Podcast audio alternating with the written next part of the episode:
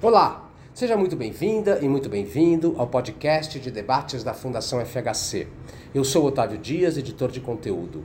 Aqui você poderá ouvir uma versão condensada de nossos webinars. Depois dos atos golpistas de 8 de janeiro, as redes bolsonaristas rapidamente espalharam outra narrativa. Petistas infiltrados seriam os verdadeiros responsáveis pelo quebra-quebra em Brasília. Disse a antropóloga Isabela Calil, neste webinar que reuniu dois pesquisadores para debater o tema O bolsonarismo depois da derrota de Bolsonaro. A máquina de fake news da extrema-direita está atuando fortemente para mudar a realidade, tornando-a mais palatável aos bolsonaristas mais moderados, que apoiam as manifestações contra Lula, mas rejeitam a violência. Disse Calil, que é uma das coordenadoras do Observatório da Extrema-Direita. Pesquisa inédita do Instituto Ideia comprova esta percepção. 35% do total de 2 mil brasileiros entrevistados disseram que petistas infiltrados foram os responsáveis pelas invasões do Congresso, do Planalto e do Supremo Tribunal Federal. Outros 32% acham que foram vândalos comuns e 20% responderam que foram bolsonaristas radicais. Os resultados da pesquisa confirmam o poder da narrativa paralela que está sendo construída no universo virtual da direita e da extrema-direita, disse Maurício Mouro, fundador do IDEA. Do total de brasileiros entrevistados, 56% aprovam as manifestações, mas discordam de invasões e quebra-quebra. 37% não aprovam as manifestações e 6% as aprovam do jeito que aconteceram. Você pode acessar o conteúdo de todos os webinars da Fundação FHC em nosso site www.fundacalfhc.org.br ou nas redes sociais Facebook, Instagram, YouTube, Twitter e LinkedIn. Eu fico por aqui. Até a próxima!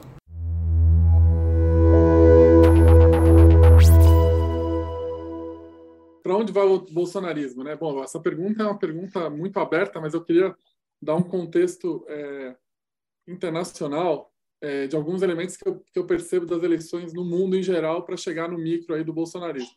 O primeiro ponto que eu, eu, tenho olhado muito é uma maré forte de oposição no mundo. Né? Eu fiz um levantamento aqui bastante rápido das eleições desde 2019 na, nas, nas Américas e na Europa. Né? E a gente tem aqui um, uma, uma forte é, onda de oposição, a gente tem 20 eleições de oposição e 16 de situação, né, de continuidade, né? Você pode até perguntar, pô, mas não, não, a diferença de 20 a 16 não parece muito grande. Verdade, mas é muito para quem trabalhou, para quem conhece a eleição, é muito mais fácil trabalhar para quem está no poder e é muito mais provável uma reeleição, né, é, do que uma, uma oposição. E se você olhar as eleições nas Américas, principalmente, é uma onda de oposição muito forte. É, a gente, é, pelo que a gente vê, e eu vou falar sobre isso, eu não vejo essa onda de oposição é, arrefecer ou diminuir. É, e é um, é um fenômeno muito específico desse período, porque geralmente a, as eleições de situação, as reeleições eram mais prováveis do que é, a vitória de oposição. Isso tem mudado. É, e eu, eu vejo no mundo algumas tendências de que a gente vai continuar com uma onda de oposição. Esse ano a gente tem, dia 28 de maio, uma eleição na Espanha. E a gente vê nas pesquisas, e aqui, para quem conhece a política espanhola, aí, o Partido Popular, que é o azulzinho aí, é o partido do centro-direita, o PSOE, que está no poder hoje, centro-esquerda, o Vox, que é um partido de extrema-direita, né? o Podemos, é, o roxo aqui, o, é, o partido de, de, esquerda. E a gente tem outro, uma derivada de esquerda que chama Mas País, que começou de uma dissidência do Podemos, e os Cidadanos, que é um, assim, uma referência bastante análoga aí ao novo é, espanhol. Mas o fato é que a gente, hoje, o PSOE está no poder, né? o presidente é o, é, o presidente Sanches, e, e a gente vê uma grande oportunidade aí de mudança de poder na Espanha, mais uma vez a oposição liderando pesquisa. A mesma coisa acontece na Turquia. Eu, tô, eu peguei um agregador de pesquisa aqui, turco, é, e o Erdogan, que, é, como vocês veem essa linha amarela aqui no lado direito aí da tela, o Erdogan perdeu aí popularidade, né? Perde, isso aqui é a pesquisa de opinião pública. É, obviamente, depois do terremoto, a gente vê alguns pontinhos, a, a oposição, inclusive, liderando com mais força aqui, né? Mas o fato é, a gente tem dúvida, obviamente, se as eleições na Turquia vão ser plenamente livres, mas o fato é que é uma eleição de oposição, é um país que soma inflação alta, desemprego e agora com o terremoto, né? E o terremoto atingiu zonas que o Erdogan costumava liderar as pesquisas na Turquia, lembrando que em 99 o Erdogan venceu uma eleição sendo oposição depois de um terremoto, ou seja, a gente tem uma eleição com características de oposição também na Turquia, a eleição da Turquia dia 14 de maio.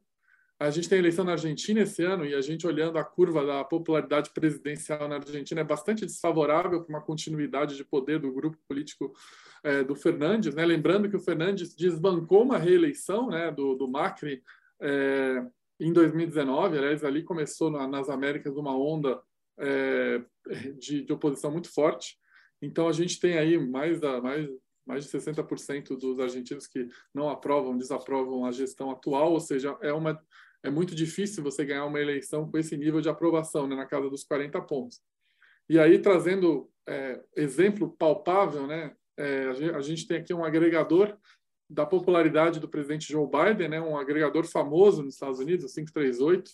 É, o Biden hoje está na casa aí dos 43 pontos percentuais de aprovação. E aqui eu fiz um levantamento histórico de todos os presidentes que tentaram reeleição nos Estados Unidos e tinha, qual era o nível de aprovação deles. Vocês repararam, todos os presidentes derrotados, né? O último foi o Donald Trump, que tinha chegou para a reeleição com 43% de aprovação, foi derrotado. George é, H. Bush, em 92, perdeu para o Clinton com 42% de aprovação.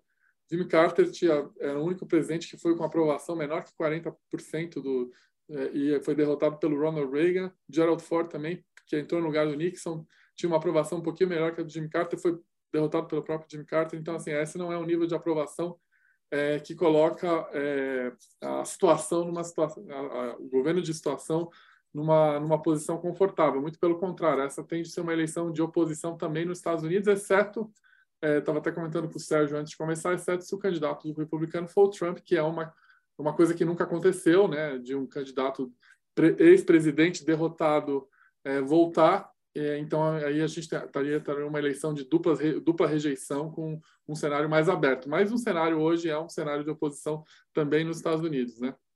Outra coisa que tem aparecido muito são resultados apertados, né? Aqui, se você olhar é, a diferença de, de resultados, principalmente em segundo, alguns lugares tem segundo turno, outros não tem, mas a gente está falando de diferenças muito pequenas. Se você for olhar Peru, Colômbia e Brasil, né, que foram é, as últimas três aí, a gente teve diferenças praticamente é, muito muito baixas. No Brasil, o ano passado foi a menor diferença no segundo turno da história depois da redemocratização. A gente teve a eleição do Peru, que foi praticamente na, na, na milhares de votos. O mesmo aconteceu com a eleição da Colômbia. Tirando a eleição da Bolívia, que foi um turno só, é, que teve uma diferença muito grande do primeiro para o segundo colocado, a gente tem tido eleições é, com uma tendência de diferença muito menor do que antigamente, ou seja, são eleições muito acirradas e, obviamente, o que, que acontece na prática, né? É, é, essas eleições acirradas acabam engajando mais pessoas, não só não pela, pela vontade de votar no candidato, mas pelo medo do oponente ganhar. Então, a gente está vivendo muita eleição de rejeição, batalha de rejeições. O Brasil viveu isso em 2022. E aqui que dá um exemplo assim de aumento de participação eleitoral no mundo e assim tem vários exemplos aqui eu quero trazer o destaque para a eleição americana de 20, né, que mesmo no meio da pandemia a gente teve um aumento de 7 pontos percentuais em comparecimento, ninguém esperava isso, é, por vários motivos, né, principalmente pelo fato da gente estar tendo uma eleição no, na pandemia e o fato da, do, do eleitorado americano a cada ano estava diminuindo o comparecimento. A gente teve um fenômeno no Brasil muito interessante que foi o segundo turno teve mais comparecimento que o primeiro, em 2022, e teve mais comparecimento que 18, revertendo uma tendência de, de queda no comparecimento em segundo turno no Brasil. É, a gente teve uma eleição, a eleição na Índia é, teve uma, uma, uma, evolução de 3 pontos percentuais de 14 para 19, você pode falar 3 pontos percentuais é pouca coisa, mas dá mais ou menos o eleitorado inteiro da França é, votando na Índia. E tem uma perspectiva agora com a eleição ainda mais polarizada na Índia, que a gente vai passar dos 70 pontos percentuais é, de comparecimento, que dá mais ou menos 750 milhões de eleitores votando num período de 10 dias, que é um fenômeno de democracia é, eleitoral. Nas Filipinas também houve um aumento na participação, lembrando que esses países o voto não é obrigatório e é, mesmo com nomes bastante tradicionais na Filipinas, inclusive o filho de um ex-ditador foi eleito, mas aumentou a participação. E no Chile, o Chile estava sofrendo com diminuição da participação, até que teve a eleição do Boric e logo em seguida um show de participação, um show de engajamento quando eles votaram o referendo constitucional. Ou seja, a gente está vendo uma onda aí de maior gente comparecendo às urnas, obviamente, é, em função da polarização é, e das disputas baseadas em rejeição. E o que acontece na prática é que a gente sai de, de eleições polarizadas, apertadas, e o que está tá gerando é, governos mal avaliados. Né?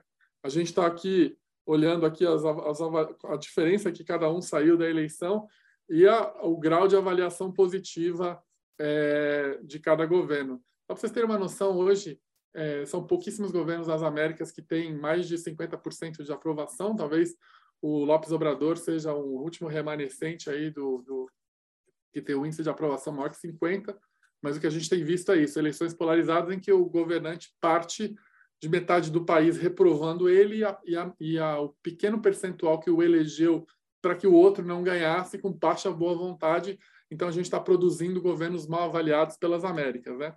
E aqui uma sequência também, colocando aqui uma sequência de governadores e governos mal avaliados, e, e, aqui olhando o Petro, o Biden e o Lula, que saíram de eleições altamente polarizadas. Então, só para dar um contexto, a gente está saindo de um contexto muito polarizado, eu fiz um estudo agora em fevereiro, que, como o Sérgio falou, esse estudo vai para um livro que eu estou terminando, junto com a jornalista Maria Carolina Trevisan, sobre por que o Bolsonaro é, perdeu. E essa pesquisa traz alguns elementos, né? Que a gente vai, não vou compartilhar todos aqui, mas eu trouxe alguns para a gente pensar. Do âmbito macro, né? Para dar um grau do, da, de como o bolsonarismo vive e como a gente está num país polarizado, né? A gente tem 36% que acham que o Bolsonaro deixou um país um pouco melhor ou melhor. É bastante relevante isso, dado que tem 40% que acham que ele deixou um país pior, né? E os 25, que na verdade esses 25 foram fundamentais para definir a eleição, é que nem de um, de um grau de indiferença em relação a isso. Ou seja, a gente tem uma, um, claramente um país polarizado e uma sensação de que o Bolsonaro deixou um legado de parte relevante do eleitorado, né? É, e o governo Lula, né, como eu falei para vocês, já começa um governo com déficit de popularidade, ele tem 39 é, de ótimo e bom no começo dele, mais ou menos 30 de ruim e péssimo. Você for comparar com o Bolsonaro, no início do governo dele tinha uma, uma avaliação melhor do que a do Lula, ou seja, a gente entrou, aumentou o grau de polarização é, nos últimos quatro anos. E para vocês verem como o país é polarizado, quando a gente quebra o ótimo bom do Lula, basicamente quem votou no Bolsonaro, obviamente ninguém que votou no Bolsonaro avaliou o governo Lula como ótimo e bom, e obviamente quem votou no Bolsonaro já de cara avaliou o governo Lula como ruim e péssimo, ou seja, a gente tem dois espectros do eleitorado bastante divididos, o que é, praticamente inviabiliza o Lula de chegar no curto prazo aí a uma avaliação é, superavitária de popularidade, né? É, o Bolsonaro voltasse, se o Bolsonaro voltasse, a gente perguntou isso, 41% dizem que com certeza voltariam, que é bastante forte. Lembrando que é, nem o Aécio tinha, o Aécio quando perdeu da Dilma por muito pouco, quando a gente fez uma pesquisa no primeiro semestre de 2015, antes de sonhar com o JBS, ainda estava é, muito forte, muito forte na memória a eleição de 14, e nem o Aécio, o Aécio tinha metade disso. 20% em, no primeiro é, semestre de, de 15 diziam que votariam com certeza na Aécio, o Bolsonaro tem 41, ou seja, é, uma, é um legado eleitoral bastante forte contra 45 que diz que não votariam de jeito nenhum. E no, no caso de aprovação, a mesma coisa, né? Você vê que o país está literalmente dividido, os 48 que aprovam são praticamente os que votaram é, no primeiro turno, não, não os, e os 40 que desaprovam são praticamente que votaram no Bolsonaro é, no primeiro turno também, ou seja, o segundo turno foi basicamente aqueles que, que não queriam, votaram muito contra o Lula ou contra o Bolsonaro, né? E lembrando que, que, que esse é um, é, um, é um país bem mais polarizado do que no início do governo Bolsonaro, ainda onde 25% só desaprovavam contra 40% hoje que desaprovam o governo Lula. Aqui é interessante é, uma frase que eu coloquei, né? A política brasileira está muito polarizada, muito radicalizada. A gente deu algumas alternativas. No resultado geral, 58% concordam e acham que a responsabilidade é tanto de bolsonaristas quanto petistas.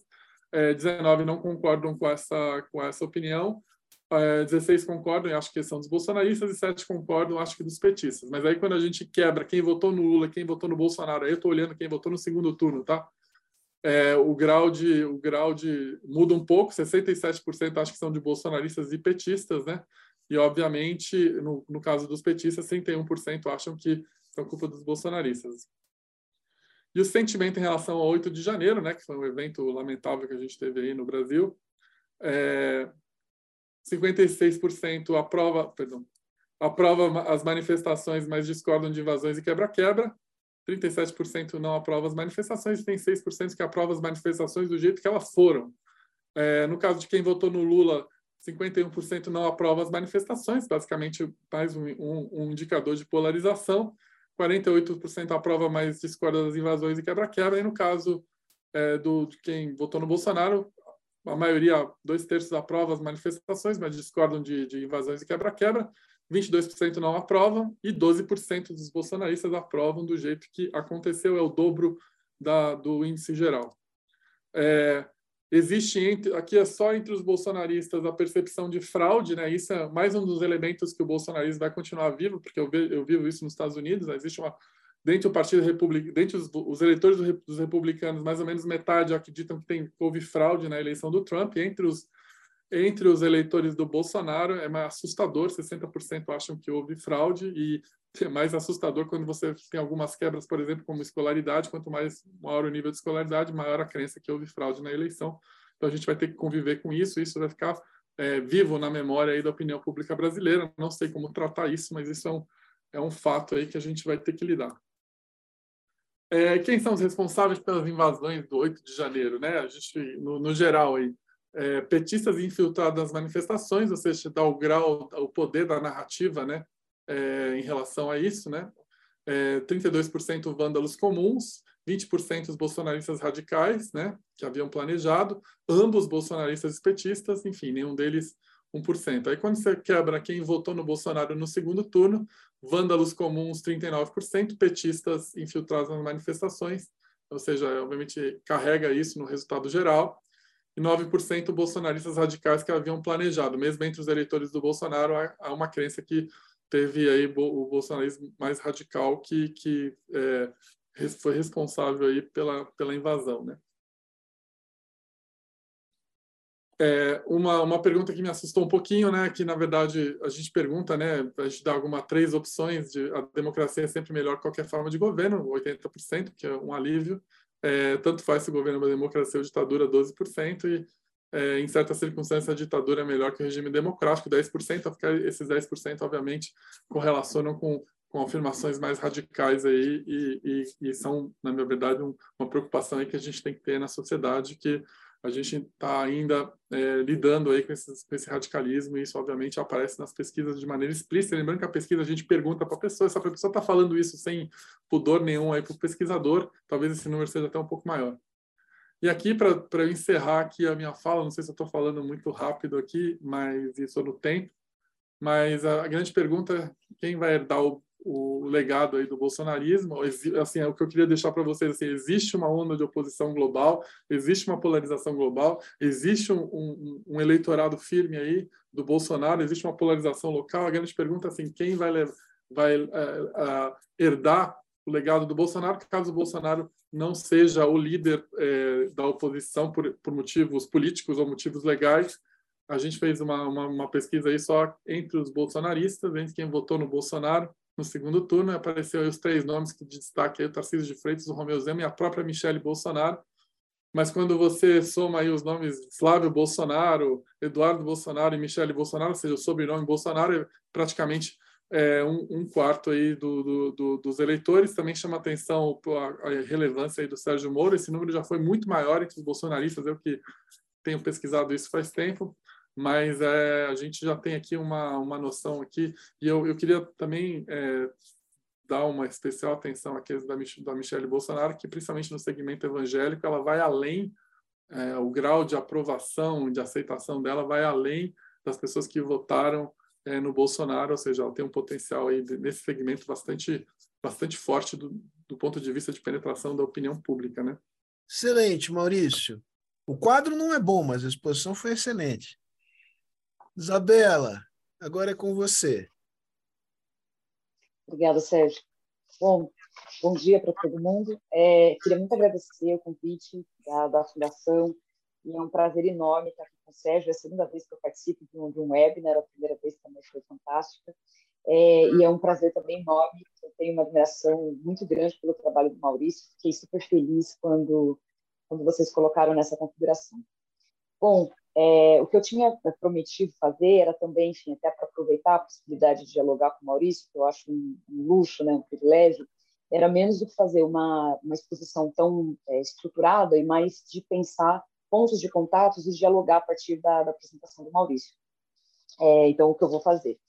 Ah, acho que tem uma, uma, um conjunto de questões interessantes que a gente pode dialogar e pensar o futuro do pós-bolsonarismo, né? É, e acho que a, a, fala do Maurício, principalmente esse último quadro, mostra aquilo que, enfim, que a gente que está trabalhando com essa temática tem insistido tanto, né? É o caso também do Maurício de outros pesquisadores, e o meu, que é o fato da gente pensar o bolsonarismo para além do Bolsonaro, né? Então, ou seja, qual é a persistência do bolsonarismo, é, independentemente da figura de Jair Bolsonaro.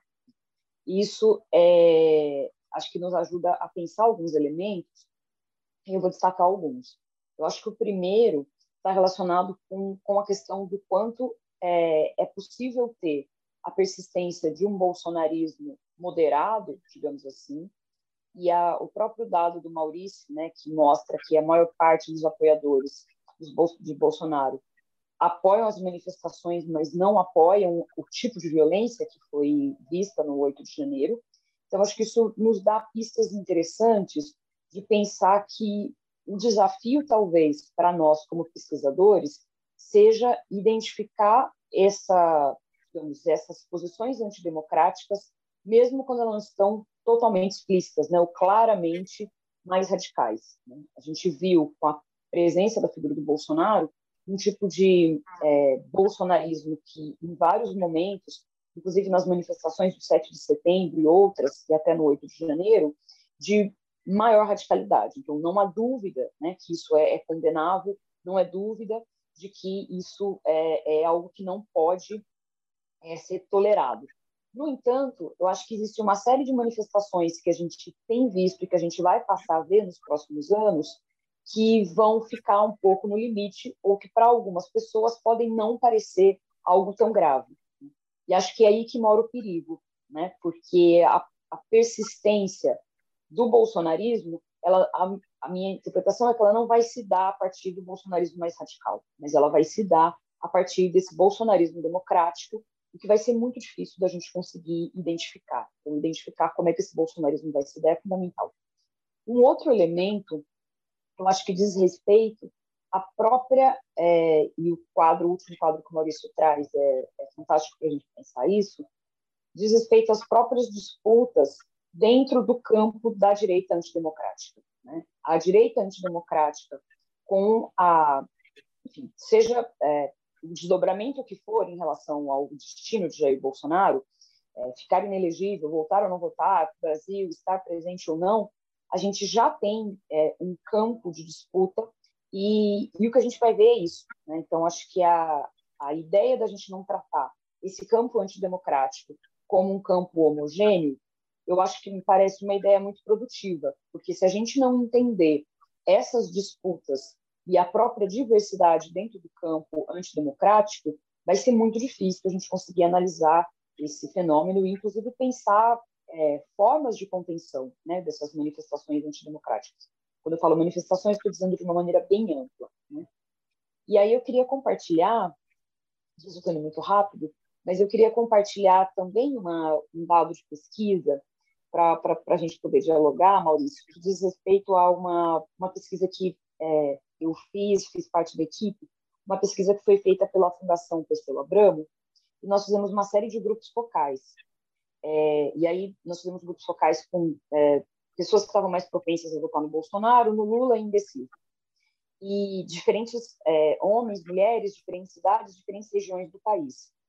E uma coisa que me chamou muita atenção é, foi o fato de que nos grupos focais, com homens jovens que estavam mais propensos a votar no Bolsonaro, é, eles relatavam, e a gente conseguiu ver nos grupos focais, uma certa espiral do silêncio, em que eles relatavam, para é, verbalizar e anunciar o apoio ou o voto é, em Jair Bolsonaro no segundo turno, essa pesquisa, essa parte dos grupos focais foi feita entre o primeiro e o segundo turno, eles tinham muita resistência. Então, no grupo focal, demorava muito para que o primeiro desses homens jovens, desses meninos, começasse a dizer que ia votar no Bolsonaro e ainda assim não dizia claramente. Dizia com muito, é, é, digamos, receio.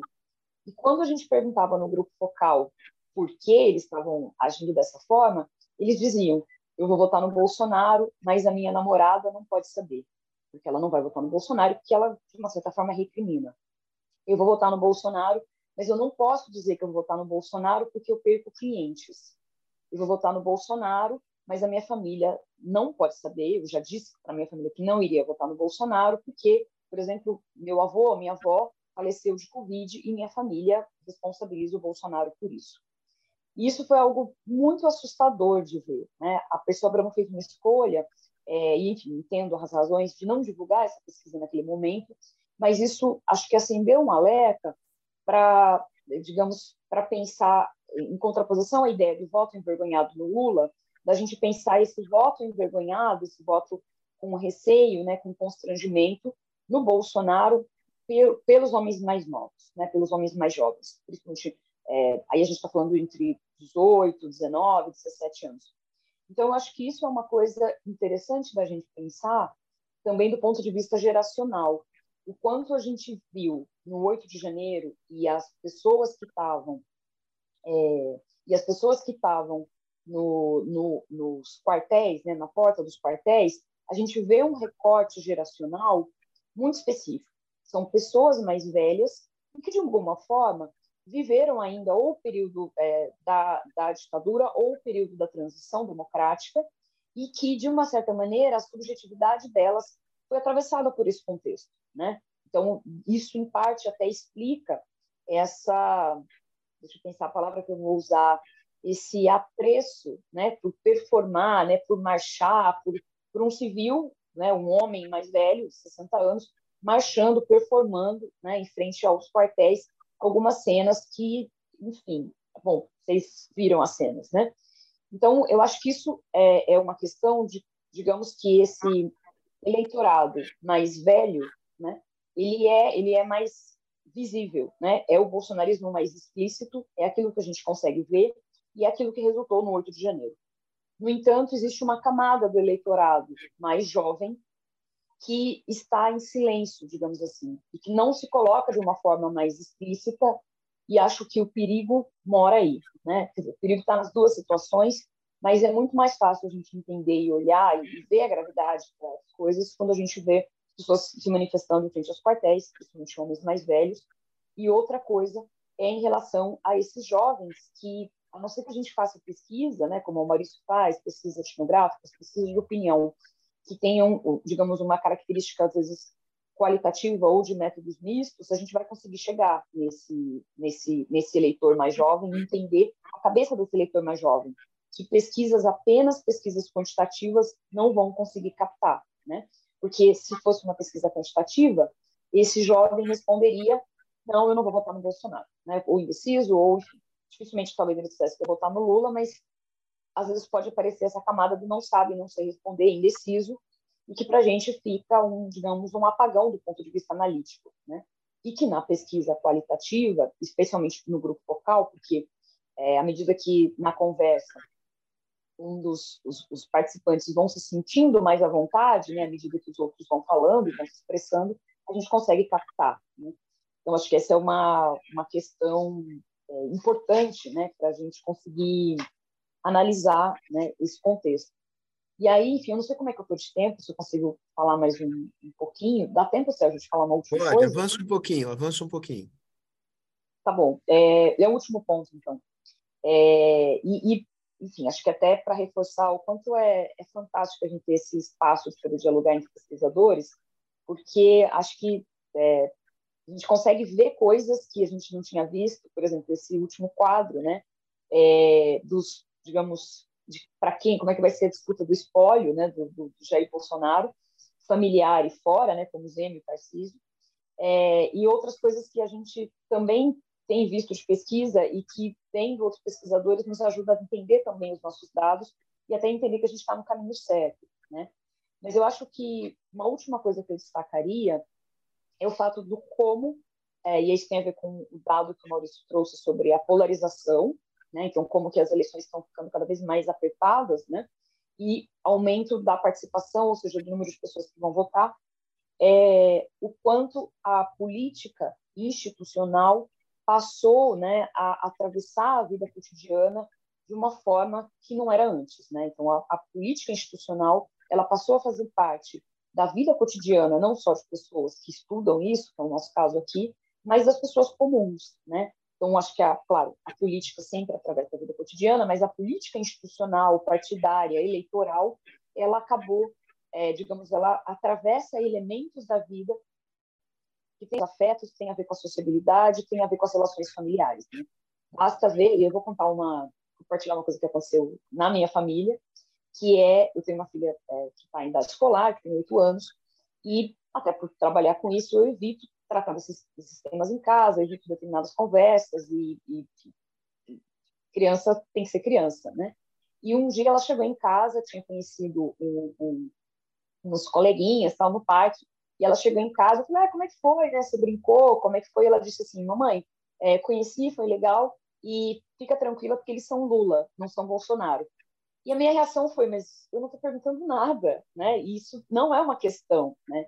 E aí eu fui perguntada onde tinha vindo isso, e tinha vindo da escola, né? De como na escola, se a gente for pensar, é uma coisa até em certa medida preocupante, né? De imaginar que crianças de 7, 8, 10 anos estão na escola e que estão se organizando de uma maneira de brincadeira, né? Não era uma coisa o mesmo entendimento que a gente tem da política, mas que durante o segundo turno da eleição estavam atravessadas por essas questões e que, de alguma maneira, faziam uma espécie de jogo, de brincadeira, para dizer quem era Lula e quem era Bolsonaro. Né?